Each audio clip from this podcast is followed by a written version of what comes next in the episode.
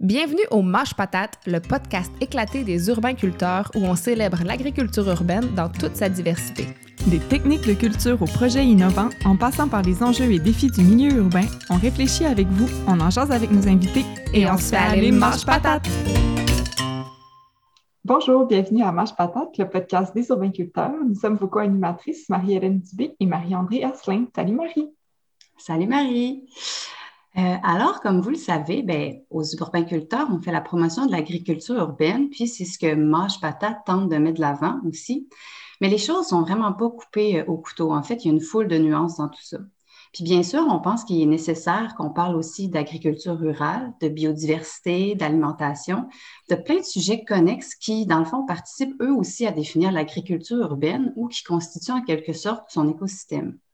Puis, ben, dans cette lignée, à mi-chemin entre l'agriculture urbaine puis l'agriculture rurale, ben, on se penche aujourd'hui sur la région périurbaine, c'est-à-dire la banlieue, puis aussi toute la ceinture qui entoure les villes.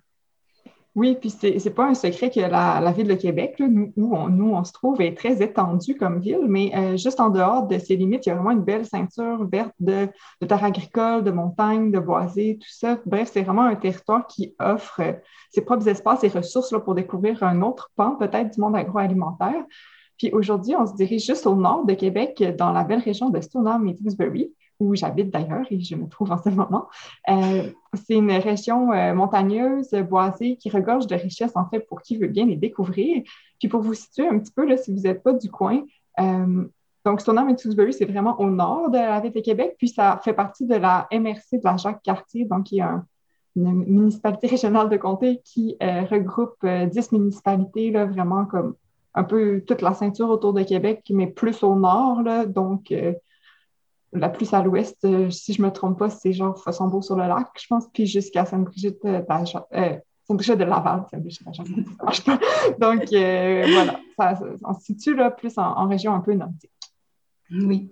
Puis, en fait, on reçoit aujourd'hui au podcast Jean-Étienne Poirier qui porte plusieurs chapeaux, dont celui d'anthropologue, puis qui est derrière Forêt Vive, un projet familial de forêt nourricière à Tewksbury qui vise aussi à valoriser l'agroforesterie. Donc, bonjour Jean-Étienne, bienvenue à Mange Patate. Bonjour Marie-André, euh, bonjour Marie-Hélène. Ça nous fait plaisir de te recevoir. Tu as plusieurs chapeaux, puis ton parcours est très varié. Puis j'aimerais ça peut-être que tu nous expliques un peu ce qui t'a mené euh, à Forêt Vive. OK. Une question très large. oui, ben, je vais essayer de ne pas en faire une histoire de vie, mais euh, tu l'as mentionné, Marie-André, je suis anthropologue, j'enseigne l'anthropologie. Euh, j'ai j'ai une pratique sur le terrain aussi comme anthropologue depuis euh, plus de 20 ans. Euh, une pratique euh, que je commence à calmer un petit peu parce que par le passé, là, je consacrais beaucoup de moments dans l'été pour aller au Nunavik, faire différents mandats. J'ai fait beaucoup de coopération internationale aussi avant de fonder une famille parce que j'ai trois enfants avec moi, puis ma femme ici à Tewksbury. Alors, j'ai voyagé beaucoup, puis dans, dans, le contexte de ces voyages-là, souvent, il me venait l'envie d'un enracinement, puis c'est pas étranger. C'est normal. quand tu as trop chaud, tu as envie d'un peu d'air frais. Quand tu as trop froid, tu as envie d'un peu de chaleur. Alors, voyager beaucoup, des fois, ça peut nous donner une envie de terroir, puis d'enracinement. Mmh. Et moi, vraiment, là, ça, ça, ça, me prenait souvent. Je réfléchissais souvent à ça. Et euh, lorsque finalement, au terme d'un mandat avec le Cercle du Soleil en Mongolie, euh, j'ai fait la rencontre de Sarah Gueril, qui est, euh, qui est ma blonde. Ouais, son diminutif, c'est Sarah, ça donne bien en français. Ben, j'avais écrit un livre sur la Mongolie, puis euh, elle est venue me rejoindre ici un peu pour en faire la promotion, parce que c'était mon ami, puis on voulait voir dans quelle mesure euh, ça pouvait être euh, une amitié qui, qui se prolonge dans d'autres sphères. Puis, ben, c'est ça, ça a collé. Aujourd'hui, c'est ça. On a, on a, un élevage de trois enfants bio en forêt. puis, vraiment, ça a été déterminant le fait que je sois avec Sarah aussi pour m'installer ici parce que euh, son père m'a fait promettre que j'élèverais mes enfants dans la tradition euh, le plus possible en lien avec les, valeurs qu'il y a en Mongolie. Euh, mon beau-père habite encore dans une yourte.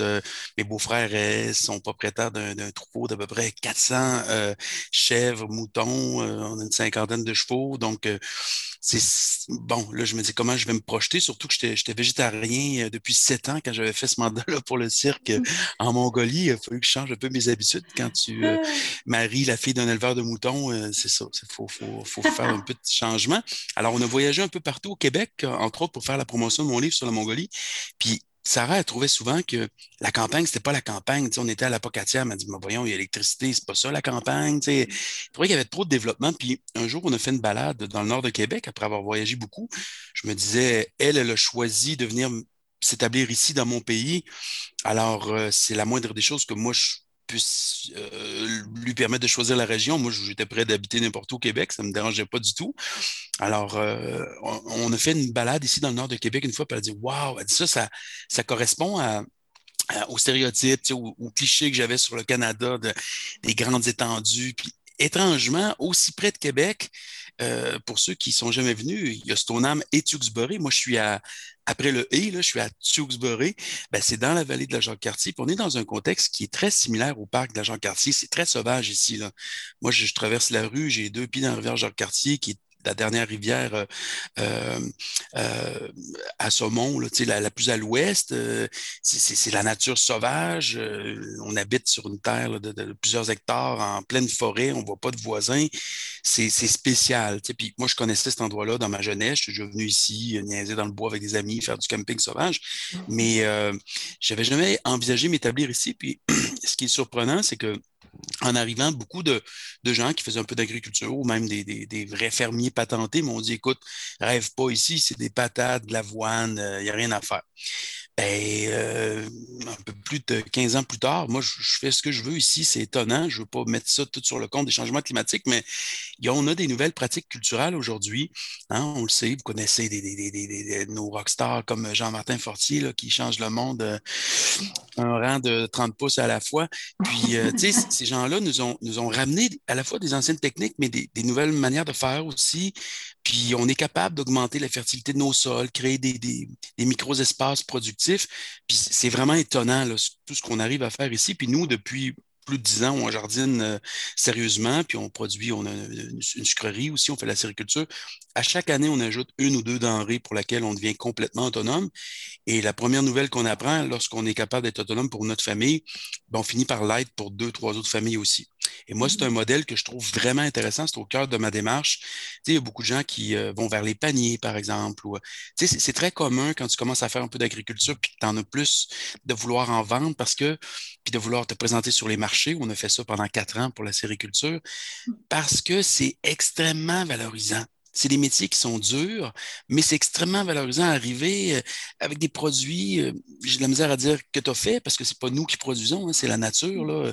Moi, j'ai de la misère avec le terme producteur. Tu sais, je veux dire, euh, non, je cultivateur peut-être, je cultive, mais la production, elle se fait pas mal tout seul. C'est comme pour le sirop. Là. Les gens me disent Waouh, tu fais du bon sirop. Ben, je m'arrange juste pour pas briser la sève, là, mais c'est pas mal la nature qui fait le gros de la job.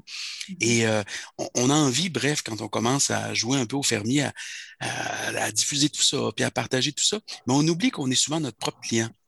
Et avant d'être capable de faire des sous avec l'agriculture, tu sais, pour une famille, nous, on est cinq, c'est, on a, c'est, 112 puis 15 000 piastres d'épicerie, 75 piastres par semaine de M. Couillard, c'est, impossible.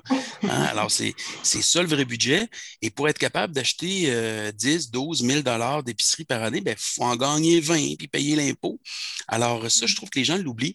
Puis, dans la région de Québec, je pense que si c'est pas la grande fertilité qu'on a dans le sud du Québec, il euh, faut regarder les forêts. S'ils poussent des merisiers de 20 pouces sur la souche, ben, il doit avoir quelque chose dans le sol qui permet de produire de la nourriture. Puis on oublie que la forêt elle-même, la nature sauvage, 70% des végétaux qu'il y a dans la forêt laurentienne. J'aime à rappeler qu'on est dans la forêt laurentienne. Il, y a, un gros trend là, pour dire que tout est boréal, mais moi, j'ai travaillé beaucoup avec nos amis euh, Inuits, nos amis Inuits. Euh, la forêt boréale, il euh, faut que tu aimes le lichen pas mal. Il n'y a pas de gros lunch à se faire là. Une fois que tu as fait un festin de caribou, il y a des bolets un petit peu.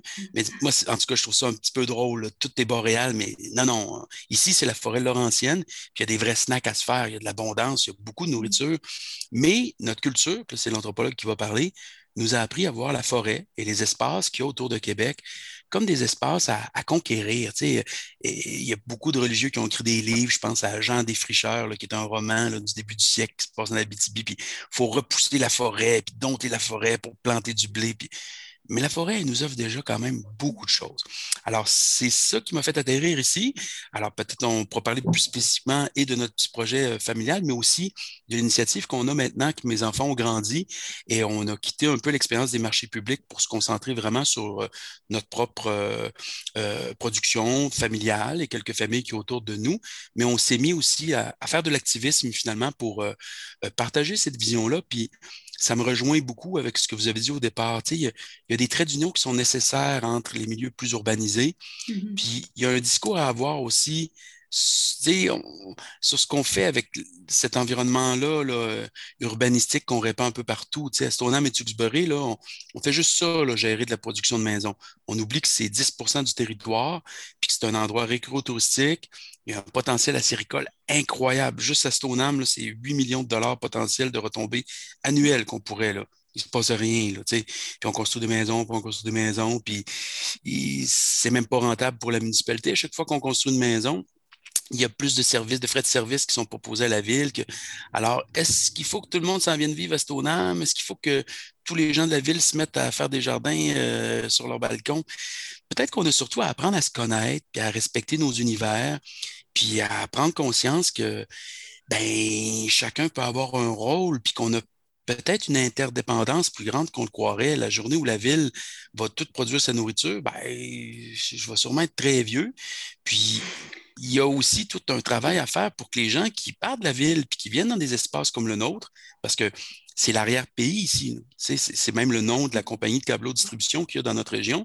Et arrière-pays, c'est une expression qui veut dire, qui fait référence au grenier d'un espace urbanisé. L'arrière-pays de Québec, normalement, c'est l'espace qui devrait produire de la nourriture pour la ville de Québec. C'est pas ça qui se passe. En ce moment, on produit des espaces dortoirs. De mon humble point de vue, il faut que ça cesse. Il faut que les gens réalisent qu'on n'a pas besoin d'urbaniser Stoneham et Tuxbury, de, de, bâtir des infrastructures. Ils sont là, les infrastructures. Il y a des montagnes pour faire jouer les enfants. Il y a des lacs pour se baigner. Pas besoin de construire de piscines. Puis, il y, a, tout un... Puis là aussi, c'est encore l'anthropologue qui parle, mais un travail d'apprentissage aussi pour pour sortir un peu de nos lubies. Tu sais, les gens veulent manger local, viennent s'installer dans notre région, puis ils se plaignent parce qu'ils entendent euh, des veaux qui, euh, qui crient pendant quatre jours parce qu'on vient de les sevrer de leur mère, tu sais, puis ils font une plainte à la ville. Tu dis, attends un petit peu, manger local, ça vient d'abord avec la présence de fermes proches de chez toi, avec des mmh odeurs de fumier, avec des tracteurs dans le chemin, avec des bruits de scie mécanique des fois à la fin de mmh. semaine. Alors, c'est à ça qu'on veut vraiment s'attaquer avec le projet Le goût du territoire. Tout le, l'enjeu de, dialogue, puis je dirais dialogue avec un S là, au pluriel, qui sont nécessaires si on ne veut pas juste que. En tout cas, j'ose espérer que ça n'arrivera pas, mais que ce soit une mode de plus, l'idée qu'on doit doive réfléchir à notre autonomie, autonomie alimentaire, parce mm-hmm. que de mon humble point de vue, il y a, un défi là, en ce moment, puis c'est d'abord d'arriver à se parler pour qu'on se coordonne tous ensemble, qu'on vienne de la ville ou pas, pour répondre à cet enjeu-là. Est-ce que avant de t'installer à Tewksbury, tu avais déjà cultivé ou comme eu un lien quelconque avec le milieu agroalimentaire euh, avant? J'ai fait de la coopération, j'ai travaillé en Amérique latine, travaillé dans le Nord, en milieu autochtone. J'avais pas d'ambition professionnelle. Euh, j'ai eu des parents qui m'ont appris que la vie est une aventure qu'on pouvait écrire soi-même. Alors, euh, c'est ce que j'ai fait. Mais j'ai toujours eu un lien avec le jardinage parce que mon père, dans le fond, est le premier de sa on va dire ça comme ça, qui, a quitté la vie rurale. Hein. Euh, mon père a été recruté par les frères d'instruction chrétienne parce qu'il était très bon à l'école et euh, c'est un inconnu qui a ses études. Alors, mon père est parti d'un milieu très rural avec euh, des frères qui sont devenus ouvriers, qui, un père qui était complètement autonome. Mon, grand-père, c'est drôle parce qu'il s'appelait Urbain. Puis, tu sais, c'est comme le dernier, euh, pas mal gars de la campagne de, de ma famille. Ben, euh, mon père est devenu le plus jeune prof titulaire de toute l'histoire de l'Université Laval, maîtrise en, un an, doctorat en 13 mois. Fait, tu sais, il était dû pour aller à l'école, puis sortir du bois. c'est bien comme ça. Mais il y a toujours, première chose que fait quand on est arrivé on s'est installé dans le quartier Laurentien, justement, encore à référence à, euh, je ne sais pas si vous saviez, mais les Québécois, les Québécoises, on a failli s'appeler les Laurentiens, les Laurentiennes. Ça fait être le nom de notre province, la Laurentie. C'est pas banal. Il y, a un hmm. fleuve quand même qui marque notre territoire, hein, qui, est, le fleuve Saint-Laurent. Alors moi, j'habitais dans le quartier laurentien et euh, on avait un terrain avec une bonne pente à l'arrière de, de, la maison. Puis le cultivateur à l'arrière vendait ses lots Hein. On était proche du Grand Saint-Ange, où il y a, par exemple, je pense à la, ferme Fisette qui fait des fraises, des asperges. Il y a encore un, espace un peu rural, là, proche de Saint-Augustin. Et euh, le cultivateur avait tout boulé avec un buteur, il avait tout boulé sa terre chez mon père euh, avant de vendre les terrains. il avait tout ramassé la terre arabe du dessus, tout le topsol, il avait pitché ça chez nous. Mon père s'est empressé de faire des murets de pierre, donc on a fait de la culture à étage là-dedans. Mais ça poussait tellement, on n'a aucun mérite. Tu disais le nom d'un légume, puis il apparaissait, c'était malade. C'est la terre la plus fertile que je fréquentais dans ma vie, mais bon, c'était la seule aussi. Mais c'était fou, on faisait ce qu'on voulait là-dedans. C'était vraiment intéressant. Puis on a toujours fait, c'est un jardin d'à peu près, euh, je vous dirais, en pied de large par 20 euh, à 40, tout dépendant des années puis de la motivation de mon père. J'en gardais un souvenir assez douloureux parce qu'il y avait de la mauvaise herbe là-dedans. Aujourd'hui, moi, j'ai des pratiques chez moi avec euh, le bois ramel fragmenté, avec les toiles d'inoculation. Des mauvaises herbes, j'en ramasse pas. C'est fini, ça. Euh, j'en fais pas. Puis c'est vraiment surprenant de voir comment les gens viennent à la maison, voient le, grand espace culturel qu'on a, me disent Hey, ça doit être beaucoup de temps. Mais c'est rien. Je veux dire, j'ai 0.4 hectares de jardin ça représente même pas le quart de la job que je fais dans le mois pour euh, faire les mmh. sucres. C'est, ça, mmh je pense que c'est une image aussi qu'il faut euh, briser. On est en 2021. Il y a plein de pratiques qui sont euh, extrêmement efficaces pour produire beaucoup avec peu d'espace. Puis... Alors oui, ça a tout le temps fait partie de ma vie. Ça a tout le temps été là, mais comme un, un îlot derrière chez mon père. Mais j'ai toujours été fasciné par ça parce que Là où j'ai grandi, dans le quartier Laurentien, il y avait notre maison, à peu près, deux, trois chevaux dans un champ, la voisine qui faisait maraîchage, euh, elle vendait des framboises. C'était même impossible d'y en voler une. Framboises qui ont fini par traverser chez mon père et que j'ai amené chez nous à Tuxbury. Euh, oh, des framboises, en tout cas, c'est, on aime, c'est toujours c'est toujours plus magique quand ça vient de notre histoire de vie. Mais c'est les meilleures framboises du monde.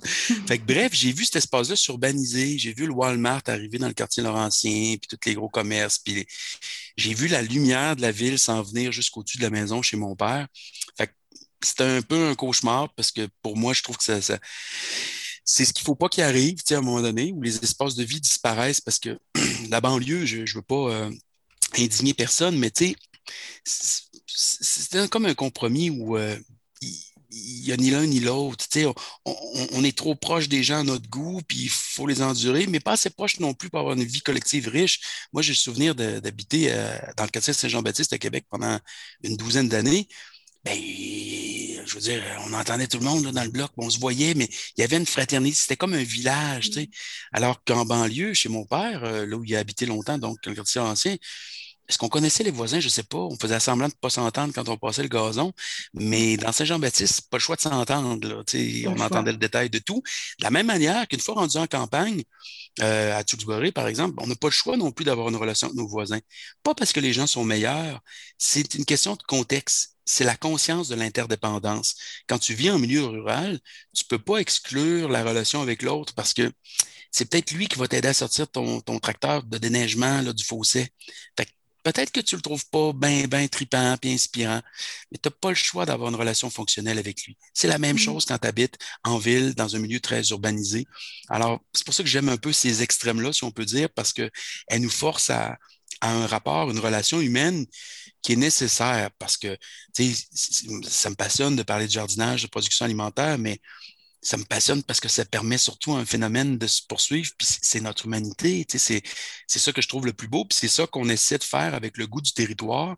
En ce moment, on a démarré, euh, euh, on a fait des portraits de différents agriculteurs, différentes familles, puis souvent, je pense à une capsule, par exemple, qu'il y a sur notre web magazine Le goût du territoire, avec, euh, on est allé voir la famille Pépin, qui sont des producteurs de veaux ici depuis plusieurs générations.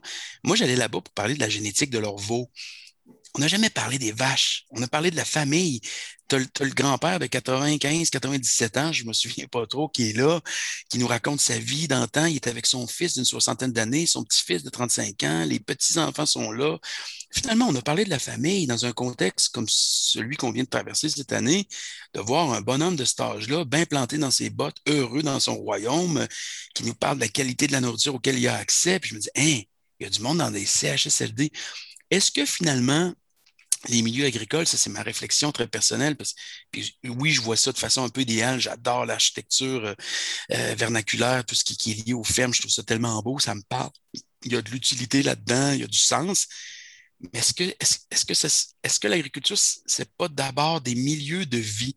Puis il y a ça qui est perdu dans la grande agriculture. Alors, euh, ce qui me passionne vraiment avec le goût du territoire, c'est de prendre une région comme la MRC de Jacques-Cartier, qui est immense, Hein, qui, a, 90% de son territoire qui est en forêt, en lac, en, en champ, et où il y a juste 45 000 personnes. Puis c'est challenger ce monde-là, de dire Hey, il y a des ancêtres qui sont venus faire de l'agriculture. Là, on est en train d'en faire des banlieues. On fait quoi? Dans une espèce de mouvance où tout le monde s'intéresse à la souveraineté alimentaire, à ce qu'il mange. Il y a comme une espèce de renouveau, comme un second départ pour cette région-là qui est possible, un éveil. Puis euh, j'essaie, moi, de transférer l'expertise que j'ai eue pendant 20 ans à travailler à, intégrer la diversité euh, culturelle en entreprise. J'ai fait beaucoup ça dans des usines, auprès des chambres de commerce à grandeur du Québec. Je me dis, il y a à réconcilier aussi les, néo-ruraux. Euh, et puis, je ne veux, pas caricaturer ou faire de topo trop généralisant, mais quand même, les gens, les nés natifs là, qui sont dans ces campagnes-là, ben, c'est la première peur chez tous les humains, peu importe la culture, c'est de parler à d'autres personnes. Hein. Puis la deuxième mm. peur la plus répandue, c'est d'avoir de l'air fou en prenant la parole. ben, je pense qu'ils se sont trouvés un petit peu un porte-parole, justement. Moi, ça me plaît d'aller vers eux, puis de, leur, tendre le micro, de les mettre à l'aise, de, les présenter pour qu'on réalise que c'est d'abord une affaire de, de gens, finalement, l'agriculture. Et la qualité de l'accueil qui va être fait par les gens qui sont ici et des, néo-ruraux qui s'en viennent, tout ça, c'est aussi important que la qualité des semences. notre idéal, le, goût du territoire, pour vous dire un peu comment ça a commencé, c'est que au printemps dernier, on voyait la pandémie comme tout le monde, tout ça. Je disais, moi, j'ai mes, deux plus jeunes, j'ai une fille au secondaire, j'ai un garçon au cégep, puis j'en ai un qui est au primaire. Puis les deux plus jeunes ont dit, écoute, nous, on va pas à Polyvalente, le monde va se cracher dessus, ça va être pénible, on veut rien savoir d'aller à l'école. Fait que, oh, là, j'ai regardé un peu les dispositions, école à la maison, je les ai retirées du système public. Là, on est en voyage. C'est comme des gens qui décident de prendre un voilier pour un an. Nous, on se promène dans notre maison, dans la forêt pendant un an. Mais je me suis dit, il va falloir que j'occupe ce monde-là. -là, c'est beau de leur acheter des guitares électriques usagées parce que c'est des bons guitaristes, puis de les motiver. Mais tu sais, je veux dire, ça passe pas juste par la consommation, le, le, le, le, désennui. Tu sais, euh, quoique l'ennui, c'est bon aussi des fois un peu, ça stimule la créativité, mais ça prend un projet de famille. On en a déjà plein. Mais j'ai eu cette idée-là de site web. Je me suis dit, bon, ben, ça va canaliser des talents qui sont émergents, entre autres chez mon plus vieux Manuel, qui est en art visuel. Il se révèle vraiment euh, tripant pour la caméra. Il y a une entreprise amie là, qui est Cinécène qui nous a prêté de l'équipement euh, euh, cinématographique. Puis c'est comme ça qu'on a débuté parce que je voulais soutenir, dans le fond, une espèce d'élan qu'on avait eu au printemps dernier, juste avant la pandémie. On a présenté une conférence sur le développement acéricole dans notre région mmh et les technologies de, de, de captation de l'eau d'érable par gravité avec la tubulure 316. Ça a eu un succès que je ne peux pas imaginer. Il est venu 150 personnes. C'est un trou, Tewksbury. Là, il, il, y a plein de monde de Québec qui ne connaissent pas ça. Le parking était plein. Il n'y a pas un mariage qui a à côté ça à la chapelle. Puis là, ça m'a, shaké un peu. Je dirais, mais il y a un gros intérêt. les gens ont eu beaucoup de plaisir. Puis il y a des compagnies acéricoles qui m'ont contacté pour faire des kiosques lors de la conférence. Puis moi, ben, je suis un hyperactif qui est trop vieux pour avoir été diagnostiqué puis passé au Ritalin. Fait que je bouge, j'ai des choses que je veux faire. puis je me suis dit, ben, faisons un jour une foire agroforestière, une foire acéricole. Et là arrive la pandémie. Alors, on a fait le site web pour patienter, mais notre but, à l'automne 2022, on aimerait vraiment commencer par une petite foire acéricole. Il y a vraiment une masse critique d'acériculteurs amateurs qui est, qui est, belle à voir. On aimerait ça, dynamiser ça. Puis greffer tranquillement à ça, ben, d'autres répertoires, tu sais, puis les grandes cultures, le maraîchage, puis euh, euh, les cueillettes sauvages. Nous, on fait beaucoup de récoltes avec euh, notre petite ferme familiale pour la, mm-hmm. brasserie La Souche, mm-hmm. qui est ici à Stoneham. On récolte à peu près 600 livres de fleurs, de, de, pousses de résineux pour aromatiser des bières. C'est un autre créneau qu'on aimerait mettre en valeur. Mais j'aimerais ça penser que ça pourrait être un événement où il y a autant de gens qui viennent, euh, tu sais, euh, encore là, je ne veux pas répandre trop de clichés, mais tu sais, avec des, des idéaux euh, qui transcendent un petit peu l'agriculture, puis qui, qui, qui, qui, nous amènent des fois à la spiritualité, là, tu sais, parce qu'on le sait, il y, a, il y, a, de ça aussi en agriculture. Hein? alors, tu sais, être capable de réunir autant ces gens-là, puis mes monsieur qui se promènent en pick-up, j'aimerais ça qu'ils se rencontrent dans un mm-hmm. événement, qu'on arrête de penser qu'on est dans deux mondes. Ça me heurte beaucoup de voir euh, des gens arriver en agriculture ou qui, qui, qui s'y mettent, puis qui découvrent ça, puis qui, ont l'impression qu'il y a une façon de faire, puis qu'il ah, n'y a que le véganisme, ou il n'y a que telle affaire, il n'y a que tel truc. On se tire dans le pied en faisant ça. Il faut être capable de faire des événements ou des rencontres ou des mouvements qui sont universaux, qui accueillent tout le monde, qui n'y a pas d'exclusion. Autrement, on n'y arrivera pas. On ne s'y rendra pas parce que ça demande tellement d'entraide. C'est tellement tough faire de l'agriculture. C'est tellement décourageant. Hier, j'ai reçu un texto, je suis en train de bouillir. Euh, nouvelle connaissance, un, homme qui est venu à ma conférence, il s'est équipé, il s'est transformé son cabanon en cabane à sucre, puis il s'est acheté une petite bouilleuse. Derrière, il m'envoie un texto, puis il dit Jean-Étienne, le monde s'est écroulé pour moi à 17 heures. Ouais. Il dit Ce n'est pas à cause de l'annonce euh, du premier ministre pour le confinement. Ma bouilleuse a, dessoudé. Tout mon sirop est oh à terre dans mon cabanon. Oh Connais-tu un soudeur? Tu sais, c'est. c'est tragique souvent l'agriculture. C'est tragique. Là. Tu sais, le monde qui se dit Ah, moi, je vais élever des chèvres, je vais faire telle affaire. Attends un peu, il va y avoir des maladies. L'hiver, c'est tough, l'eau va geler. Puis tout casse tout le temps. Là, moi, je, je t'avais d'écrire ça sur ma cabane à sucre. Là. Euh, ça va jamais bien, bien longtemps, mais ça peut pas tout le temps mal aller. faut... Puis ça, quand tu n'acceptes pas ça, tu peux pas faire de l'agriculture tant qu'à moi. Si tu n'acceptes pas que tu vas être perpétuellement confronté à des problèmes, tout le temps des problèmes. Regarde, il, neige aujourd'hui à Tewksbury. On, est le 1er avril. Je voulais profiter de ce petit moment-là pour sortir du bois qui me reste à sortir. Mes trails sont belles. Il y a des places que je peux passer. Vu qu'il y a un peu de neige, ça va bien aller. La winch, le treuil de mon quatre roues, il est mort hier. Pourquoi, pourquoi il n'est pas scrap cet été? J'en ai pas besoin l'été. Il est mort hier. J'ai un dernier petit coup à donner. Pourquoi il est mort hier? Puis en plus, le treuil, je m'en sers pour euh, activer ma, ma, gratte, ma pelle à neige. Je ne peux pas me déneiger aujourd'hui. Pourquoi il n'est pas scrap demain? Mais c'est toujours comme ça. Et là, dedans, il y a, il y a un enseignement profond. Si tu n'acceptes pas ça, tu ne peux pas faire l'agriculture. Moi, j'ai été initié par des gens ici du coin que je n'aurais jamais fréquenté dans ma vie en ville, qui n'ont pas mes valeurs, qui n'ont pas mon style, qui n'ont pas mon vocabulaire, qui, font des choses qui sont même des fois contre mes valeurs. Mais c'est des gens qui m'ont appuyé dans les moments les plus toughs de mon établissement sur ma petite femme. Ces gens-là, je les aime aujourd'hui.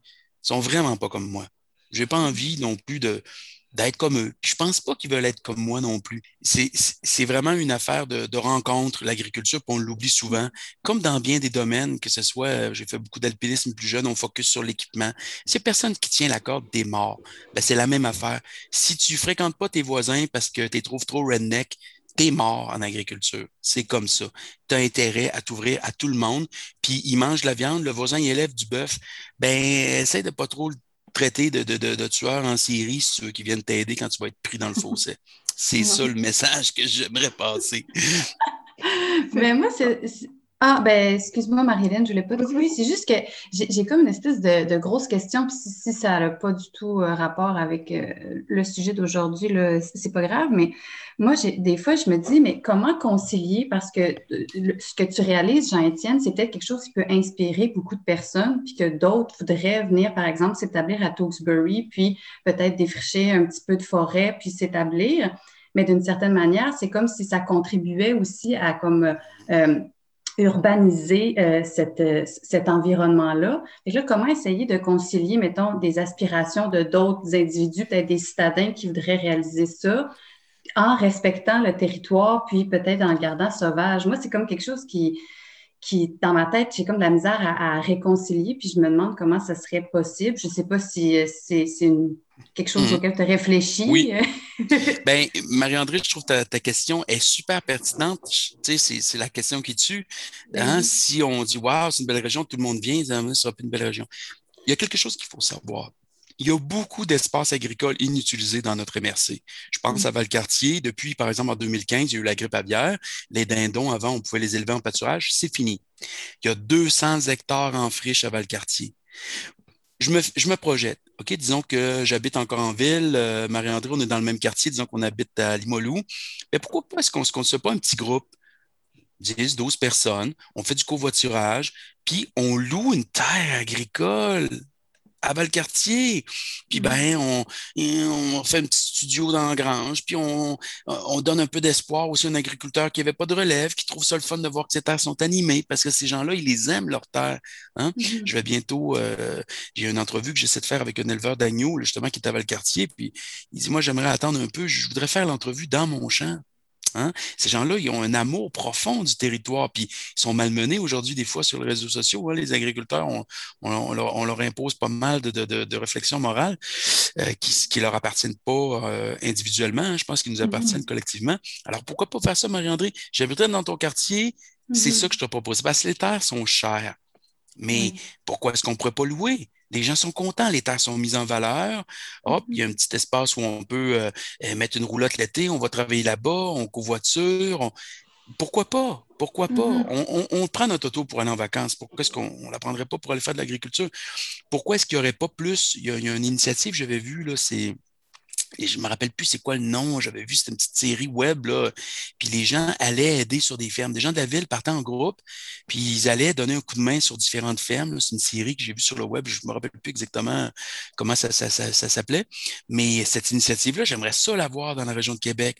Voir des gens qui partent, puis qui, qui viennent nous visiter, qui viennent faire des corvées, qui viennent se, se sensibiliser, apprendre à connaître cet univers-là. Parce que trop souvent, lorsqu'on est en ville, on idéalise un modèle.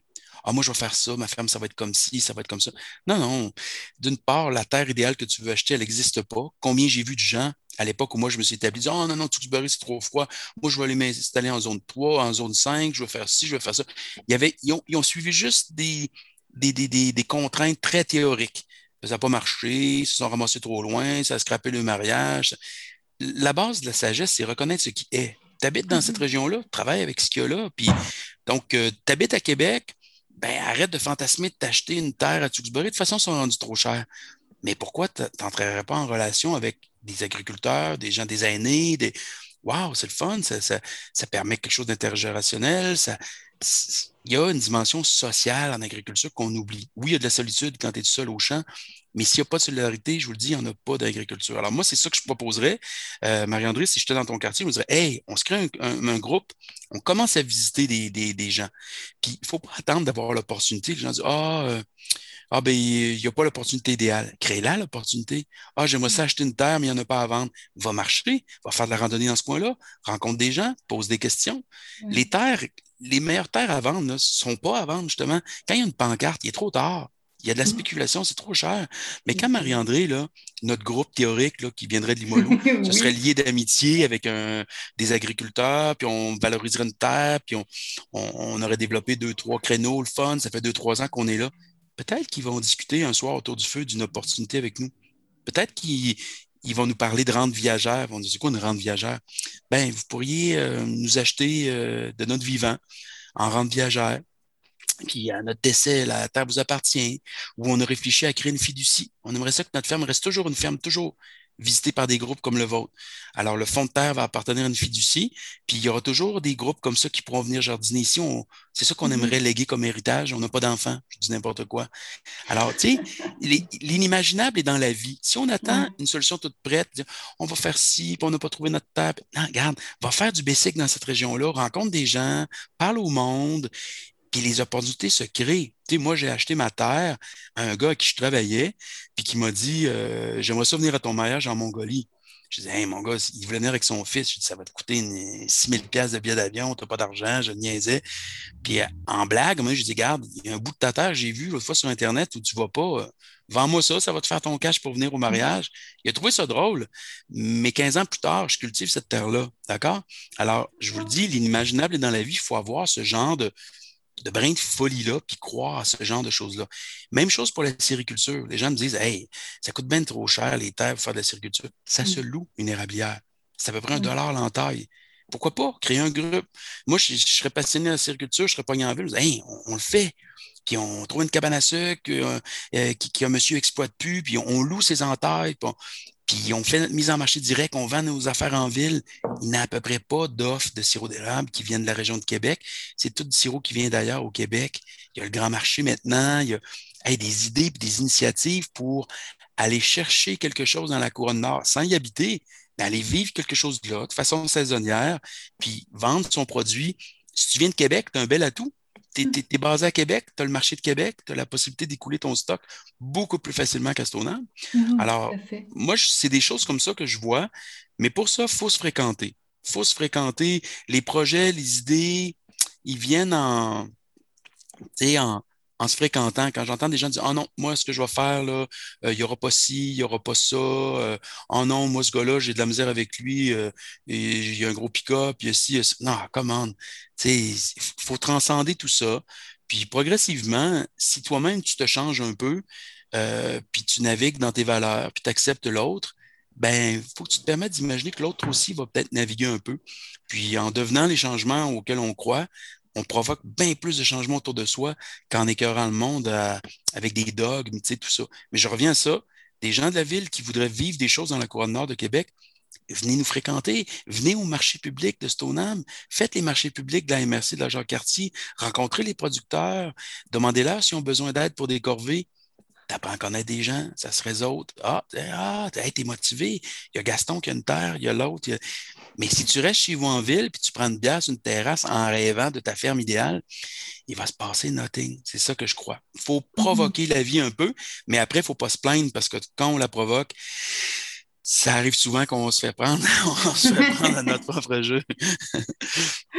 je, vais avoir l'air de changer complètement de sujet, mais euh, Écoute, je me demandais, on a parlé, tu as parlé beaucoup d'acériculture justement comme, comme potentiel à exploiter sur le territoire. Mm-hmm. Je me demandais aussi quel autre genre de projet agricole ou agroforestier tu vois qui aurait vraiment un potentiel dans la région, soit que tu vois déjà naître peut-être ou que tu vois qu'il y a vraiment justement du potentiel à développer.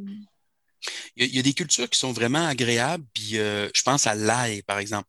Il n'y a personne qui va produire assez d'ail. Tout le monde veut de l'ail. Tout le monde veut de l'ail bio, tout le monde veut de l'ail local. Puis l'ail, c'est une culture super le fun parce que c'est un peu. Moi, je, veux dire, j'aime aussi l'élevage, puis c'est ce que j'aime dans la sériculture. C'est comme si j'avais un troupeau d'érables. Hein, puis je les mets en récolte une fois par année, mais je les fréquente toute l'année. C'est juste que eh, les vaches donnent du lait plus souvent que les érables donnent du sirop, mais pour moi, c'est un peu la même patente. J'étais avec un groupe d'érables, mais l'ail, c'est un peu la même patente parce que tu replantes toujours le même ail. Moi, ça fait euh, bientôt 15 ans là, que je suis parti avec 20 bulles puis que j'ai acheté au marché bio. Puis aujourd'hui, ben, je plante 450 plants d'ail. Puis là, ça devient exponentiel. Je vais, dans les prochaines années, je, ça devient exponentiel. Puis je garde toujours la même quantité pour moi, mais j'en ai tout le temps plus de semences. je vais passer à 2000, 6000, un trip que j'ai, que j'aimerais organiser bientôt, c'est remettre des lots de semences d'ail euh, euh, du terroir qui viennent d'ici, qui sont bien acclimatés, à des jeunes qui voudraient démarrer. Ça va vite quand tu commences à, à réinvestir là-dedans. Puis là, il y a deux récoltes. Hein. Tu, ramasses la fleur d'ail, faire des pestos, des conservations, plein de choses avec ça. Puis, euh, il y a l'ail qui se conserve. Puis, une bonne stratégie pour faire des sous avec l'ail, ce que les gens font pas parce que tout le monde est cool, c'est de faire de l'ail de conservation, de bien le sécher et de le ressortir dans les marchés de Noël, bien présenté, en tresse, et c'est comme ça que tu es capable d'aller chercher une plus-value. Il y a plein de petites stratégies, mais quand je vous disais tout à l'heure, il faut s'ouvrir, puis être capable d'accueillir l'autre avec son pick-up, puis l'autre avec ses histoires de chakra, puis ses sandales en cuir vegan, ben, il faut être capable aussi d'accueillir l'autre qui arrive, qui dit Moi, je suis un spécialiste du marketing. Ça m'intéresse. Je trouve que des... ça flash vos images de fermiers, c'est beau, il y a des belles couleurs là-dedans. Puis là, on dit, oh, non, mais euh, non, toi, tu ne fais pas d'agriculture, tu es juste quelqu'un de marketing. On a besoin de ces gens-là aussi. On a besoin de mm-hmm. tout le monde. Et lorsque tu injectes un peu de marketing, des fois, tout à coup, tu vois la rentabilité de ta ferme progresser. Hein. Si je prends l'exemple de la sériculture, dans la MRC, les gens font 1 à l'entaille. C'est ridicule. Arrête ça, il n'y a rien à faire avec ça. Dans la grande région de la capitale, les gens font 9,40 à l'entaille. Moi, c'est tout petit mon exploitation, mais c'est une règle de trois. Il y a des ratios qu'on peut faire. En 2019, on a fait 20 à 49 à l'entaille. D'accord? Est-ce que ce qu'on a fait, ça s'adresse à tout le monde? Ben non. Et oui, il faut vendre du sirop au galon moins cher pour d'autres. Puis on a développé des produits de niche vraiment particuliers. Le caramel mou à l'érable, on vend ça le prix du foie gras. C'est 140 le kilo. Les gens en achètent. C'est du beurre, puis de la crème, puis du sirop d'érable à 140 le kilo. Là, si tu dis, oh non, c'est contre mes principes. Moi, c'est nourriture universelle. Il faut que ce soit gratuit pour tout le monde. Ben, va faire de la coopération une couple d'années. Calme-toi. Puis après, tu reviendras ici. Puis tu verras que si tu veux vivre d'une exploitation agricole, ben, oui, il faut que tu aies différents programmes. Tu dis, ben, j'ai des trucs que je fais pour nourrir les gens, puis il y a des choses que je fais pour me nourrir moi-même aussi. Il y a une partie de ma production qui, qui est euh, valorisée. Et le lien entre la ville et la campagne est fort pour ça. Et les gens qui vont se positionner, comme on l'imaginait, Marie-André, comme des, hybrides entre les deux, moi, je pense que c'est le chaînon manquant. C'est ces gens-là. Tu sais, je pense à une personne qui serait de, je sais pas, justement, en graphisme, en marketing, qui s'intéresse au jardinage, mais qui était pas trop, euh, pas trop encore campagne, puis qui s'implique dans un projet comme ce qu'on imaginait, d'aller un peu comme une équipe volante, travailler euh, dans la MRC de la Jacques-Cartier à l'occasion, puis qui ramène ces produits-là en, ville sur le marché public de Limoilou, par exemple, qui est un beau marché public, puis qui, aide des gens euh, de la campagne à aller chercher un revenu d'appoint aussi. Parce qu'on va mm-hmm. se le dire, Québec, c'est la première destination touristique au Canada, c'est la 18 destination touristique au monde. Alors, est-ce que la ceinture verte de Québec, l'arrière-pays, euh, a la chance d'écouler ses stocks? Oui, mais il faut, se connecter. Il faut se connecter. Moi, j'ai été pendant quatre ans au marché public de Stoneham. Je disais, arrêtez de faire de la pub à Stoneham. Les gens nous connaissent aller chercher le monde de la ville qu'on fouille dans leur poche. Ils, viennent vivre une expérience quand ils viennent ici. Ils sont prêts à payer. Ils sont contents. Ils viennent au marché de Noël. C'est malade. la dernière année, on écoulait tous nos stocks euh, de la saison en deux fins de semaine. C'était juste des gens de Québec qui venaient vivre une expérience. Ils venaient, alors, moi, je, si euh, parmi les gens qui vous écoutent, il y a des gens qui sont à réfléchir, là, en écoutant Jean Leloup, en disant devrais-je partir ou bien rester, là, ben, peut-être tu devrais juste venir nous voir puis continuer à conserver ton lien avec la ville, puis être peut-être parmi ces traits d'union-là, moi, je crois qu'il nous manque des petites créatures hybrides. Tu n'es pas obligé de t'acheter un pick-up pour venir rester dans le bois. Tu peux continuer à venir en covoiturant, viens en BC si tu veux, mais nourrit le lien qui nous unit. Et puis là, je pense qu'il va émerger quelque chose qu'on peut peut-être difficilement euh, imaginer. Puis par rapport à votre mission aux urbainculteurs et puis à votre, podcast, euh, tu sais, les gens qui viennent aussi s'établir un peu à la façon d'un dortoir dans notre région, je pense à Stoneham, ils ont besoin mm. de vous autres, Marie-Hélène et Marie-André, parce que leur terrain, là, est-ce que ça serait possible de penser qu'ils les aménageraient différemment? Tu sais, le mm-hmm. slogan de la ville de Sonam, c'est naturellement différent. C'est notre slogan historique mm-hmm. qu'on voit plus trop souvent. Mais pourquoi est-ce qu'on n'aurait pas des aménagements différents? À la souche, euh, il va y avoir une distribution de houblons euh, euh, dans la communauté pour planter des houblons, puis les récupérer le, fruit de ça pour brasser une bière communautaire. Tu sais. Pourquoi est-ce que pourquoi Stoneham, ça prendrait des pelouses en avant? Pourquoi ça pourquoi ça serait pas différent? Pourquoi ce serait pas un peu farfelu? On est sur une planète qui planche à pleine vitesse dans l'espace. Hein, notre système solaire va à 70 000 km/h. Vous et moi, euh, on est fait en viande, euh, on ne sait pas ce qu'on fait là. Pourquoi on n'aurait pas des vies un peu plus farfelues? Je vais vous dire franchement, moi, je trouve qu'on est à une époque extrêmement straight. C'est super mm. straight. Je suis enseignant dans un cégep, là, c'est à peine plus hype la décoration qu'un CLSC. Le monde se promène en regardant le cellulaire. Tu lui dis bonjour, euh, ils sont bouleversés. tu sais, je trouve ça straight dans époque, un petit peu. Mm. Tu sais, puis ça manque de folie. Mm. Mais c'est ça, mais je pense que tu, viens, tu sais, beaucoup de choses que tu as dit, c'est que tu viens euh, heurter le, changement.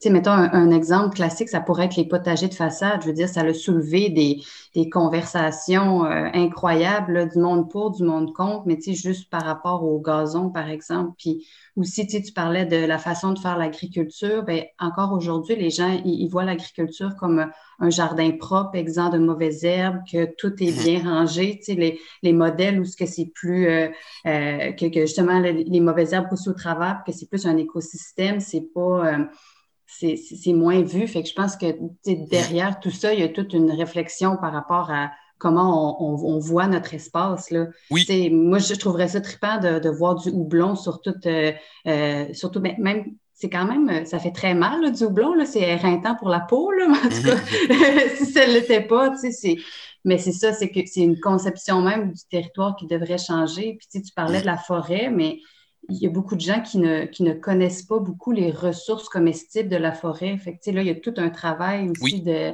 de, vulgarisation. Qu'est-ce que je peux manger, qu'est-ce que je ne peux pas manger? Ce n'est pas, pas des enseignements qu'on reçoit de base à l'école, par exemple. Mm-hmm. Mais, je trouve ça intéressant, mais c'est ça, il y, a, comme. Mais ça met en valeur ce que vous faites, ce que vous faites avec. Manche Patate, ce qu'on fait avec le goût du territoire. Ça, démontre juste la pertinence de nos initiatives, Marie-André. Puis, tu sais, c'est tellement euh, relatif. Tu sais, dis, ah, c'est pas beau un jardin en façade. Mais moi, je vais être franc avec toi, il y a bien des maisons que je trouve lettres, là. Puis, euh, je vis avec ça.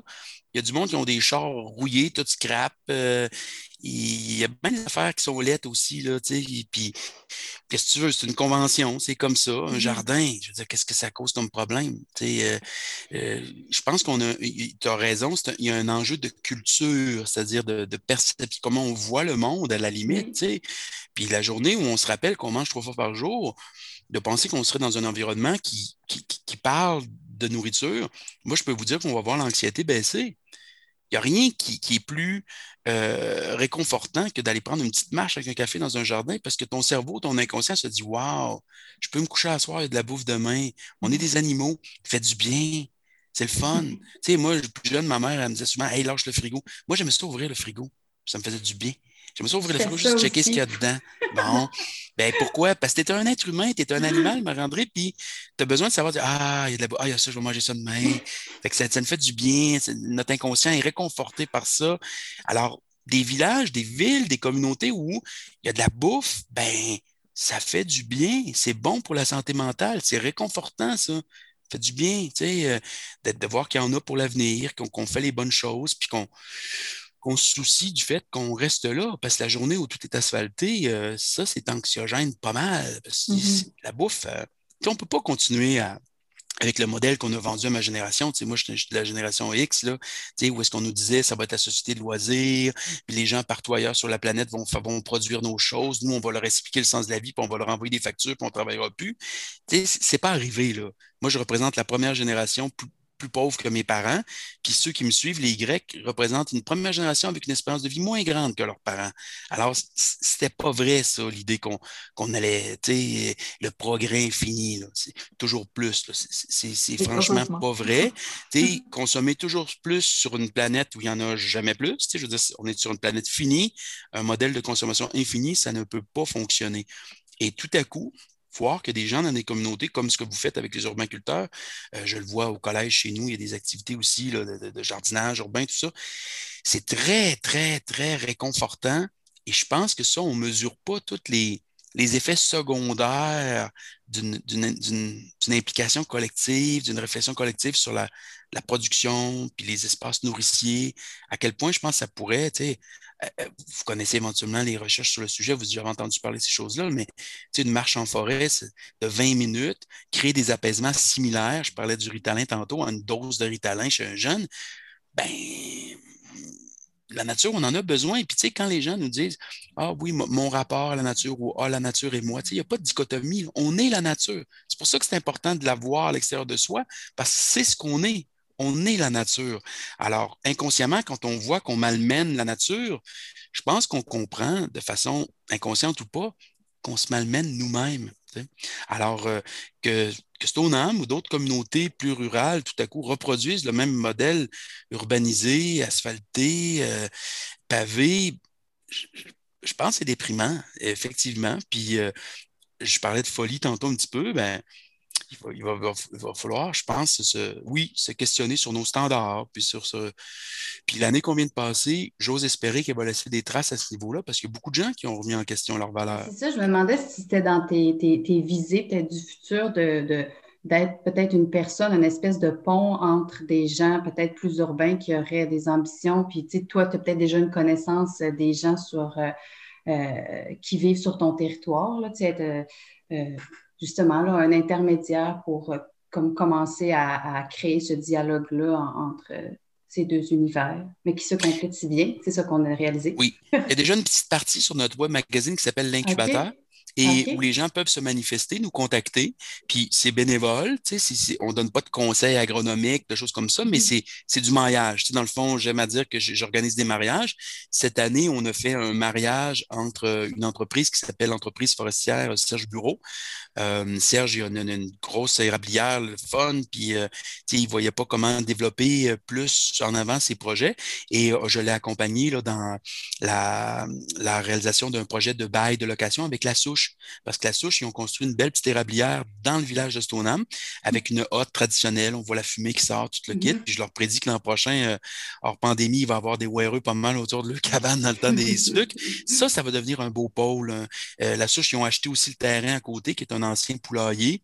Ils vont commencer des cultures, faire pousser des céréales. Ils n'arriveront jamais à faire les céréales dont ils ont besoin pour faire leur bière. Mais c'est un statement. Ils veulent rappeler ça aux gens. Puis alors, euh, oui, moi, la brasserie La Souche, c'est un beau milieu, c'est sûr. on est même d'y voir passer un beau moment, mais je pense aussi à la foire agroforestière qu'on veut organiser. Alors, ça, plus euh, l'incubateur de projet, c'est peut-être des, euh, des, des, voies, là. Puis déjà, par l'incubateur, les gens peuvent nous écrire, puis il y a des gens qui manifestent leurs propres besoins. J'essaie très simplement, puis avec ma bonne volonté de les mettre en relation avec d'autres personnes. Mais euh, on va voir où ça nous mène. Puis euh, on essaie aussi en ce moment de créer un, petit club d'encadrement acéricole avec euh, les acériculteurs du coin. On a vu qu'on avait accès à un club qui existe déjà dans Port-Neuf qui peut nous servir dans notre région. Mais pourquoi pas le faire aussi? Tu sais, des clubs d'encadrement en acériculture, j'en ai pas vu dans d'autres domaines beaucoup, mais c'est super trippant. Tu sais, c'est comme un, club social. Les gens se font pour faire des, repas conférences, tout le kit, mais ils ont accès à un professionnel qui est un ingénieur forestier spécialisé en acériculture. Puis ça aide les pratiques des gens. Puis on se voit, puis on se donne des trucs, puis on se challenge, puis on s'aide. Il y a beaucoup de fraternité là-dedans. Mais pourquoi pas faire ça aussi en maraîchage? Pourquoi pas un, club d'encadrement euh, agricole euh, hybride, justement, qui favoriserait euh, les expériences des gens qui sont plus en ville avec les gens de la MRC de la Jacques-Cartier. Alors, moi, je pense qu'il faut penser dans ces termes-là, puis, on va y venir aux outils puis au râteau, là, mais il faut penser à ce que la sauce prenne au niveau social, au niveau des, mm-hmm. espaces de, de rencontres, de dialogue, comme on le disait, qui, vont nous permettre de, faire émerger ces rêves-là. Puis ça va prendre des formes, euh, Marie-Hélène et Marie-André, qu'on ne peut peut-être même pas imaginer aujourd'hui. C'est bien correct. Il n'y a pas de problème avec ça. Ben, c'est ce qui est beau. Mm-hmm. Ben oui, être surpris par la vie? C'est euh, ben, tu sais, puis encore une fois, si je peux me permettre, j'inviterais vraiment les gens à venir de manière désintéressée dans notre région. Tu sais, alors, lâcher prise un peu, dire Ouais, ah, les terrains sont chers, euh, ah, j'oublie ça. Commence par venir nous voir, fréquente les gens un peu, euh, offre ton aide. Tu sais, toutes les relations, c'est des concepts qui sont forts en anthropologie, moi, en sociologie, la théorie du don. Tu sais, donner, rendre, recevoir. sais, apprendre à recevoir. C'est pas tout le monde qui garde de recevoir. Des fois, hein, on, essaie de donner des cadeaux à des gens. Des fois, oh, tu n'étais pas, pas, obligé.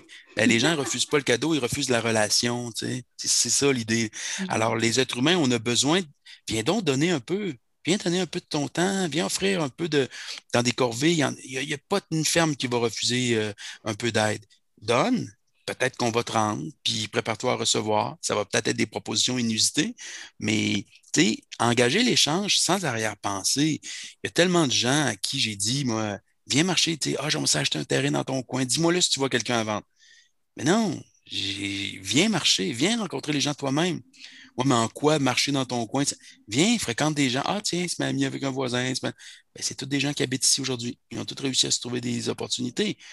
Mais c'est comme quand on était jeune, tu sais, tu dis à ta mère qu'il y a un petit gars ou une petite fille dans ta classe qui t'intéresse, euh, va la voir, va y parler. Le pire qui va arriver va te dire non. Puis dans la meilleure des chances, elle a peut-être une amie qui va te présenter, puis ça va fitter avec. Ben, c'est la même affaire. L'agriculture, c'est comme en amour. Je pense qu'il faut accepter de lancer des lignes. Il faut avoir l'humilité des fois de se faire dire que ben on va être juste des amis. puis des fois, ben, ça fait des petits. C'est comme ça. une belle manière de voir ça. Puis ben, tant qu'à parler de, de, relations et de faire des petits, je me demandais juste peut-être comme dernière question, là, euh, euh, Forêt Vive, c'est un projet familial, puis tes enfants sont vraiment impliqués dedans, justement, tu en parlais tantôt. Puis je me demandais comme justement ce que tu trouvais important du fait d'impliquer tes enfants dans le projet, puis euh, est-ce que tu vois qu'est-ce que tu vois comme impact que ça peut avoir, soit sur eux ou sur leur, leur entourage peut-être? J'imagine qu'ils ont, ont, un effet autour d'eux aussi? Beh, en, premier lieu, euh, Marilyn, je, je, parlerais du côté très pragmatique, c'est-à-dire que c'est des enfants qui deviennent des ados, qui sont pas mieux que les autres, euh, ça les fait chier des fois, ça, il n'y a pas de doute. Hein? Puis ils ont des personnalités, ça ne les intéresse pas tous au même niveau. Mm. Mais tout le monde ici contribue. On a des corvées, des, corvées collectives, il n'y a personne qui rechigne. Ça, ils voient bien qu'on a accès à une nourriture d'une qualité euh, supérieure. Ça, ils voient tout. Mais après, il faut que tu saches accueillir la personnalité. Ma, ma fille Adzaya, qui, a 15 ans, elle, a tripe euh, la transformation des produits, la production de. L'an dernier, c'est elle qui a bouilli avec moi pendant la, première étape de la pandémie. Là, puis elle adore ça, la transformation alimentaire. Est-ce qu'elle vient beaucoup au jardin? Pas, full. Elle vient, ouais, des fois, je dis, là, on a 50 choux récoltés, réplique. Elle s'en vient tout de suite ici, on a des règles de famille, puis la première, c'est réponds à l'appel qui t'est fait. Temps quand on appelle, fait qu'on a des corvées à face dans l'intérêt de tout le monde, mais il y a des récompenses après, au sens où il y a, une fête. Quand on a fini une corvée, on mange, on, se fait mm-hmm. plaisir. Euh, donc, euh, elle, jardin moins. Mon plus jeune, les jardins, euh, depuis qu'il est tout petit, il patrouille, il se lève le matin en bobette, il part du pied, il fait le tour, il dit hey, je pense que nous fête qui est venu cette nuit, a des terribles dindes, a fait ci, puis lui, il monitore le jardin en fou. lui, il est né ici. C'est sûr que, tu sais, il me tient au courant, puis il est complètement mordu. Euh, hier, bon, maintenant, c'est lui, je fais l'école à la maison euh, pour Alexis. Puis en fait, c'est ma blonde qui fait euh, le suivi pour elle, puis pour lui. Puis moi, je m'occupe davantage de ma fille qui est au secondaire. Mais là, lui a fini son programme. Il a fini sa cinquième année. C'est lui qui fait les sucres avec moi cette année. Puis mais qu'est-ce que je vois comme conséquence? Ben, des jeunes qui sont débrouillards, l'appréciation des gens. Est-ce qu'eux, ils le voient? Ils sont nés là-dedans, ils grandissent là-dedans. Mais le feedback que j'ai des autres parents, c'est fou, là. C'est extrêmement valorisant de voir que euh, mes enfants sont appréciés, les marchés publics, ça leur a donné un bagou.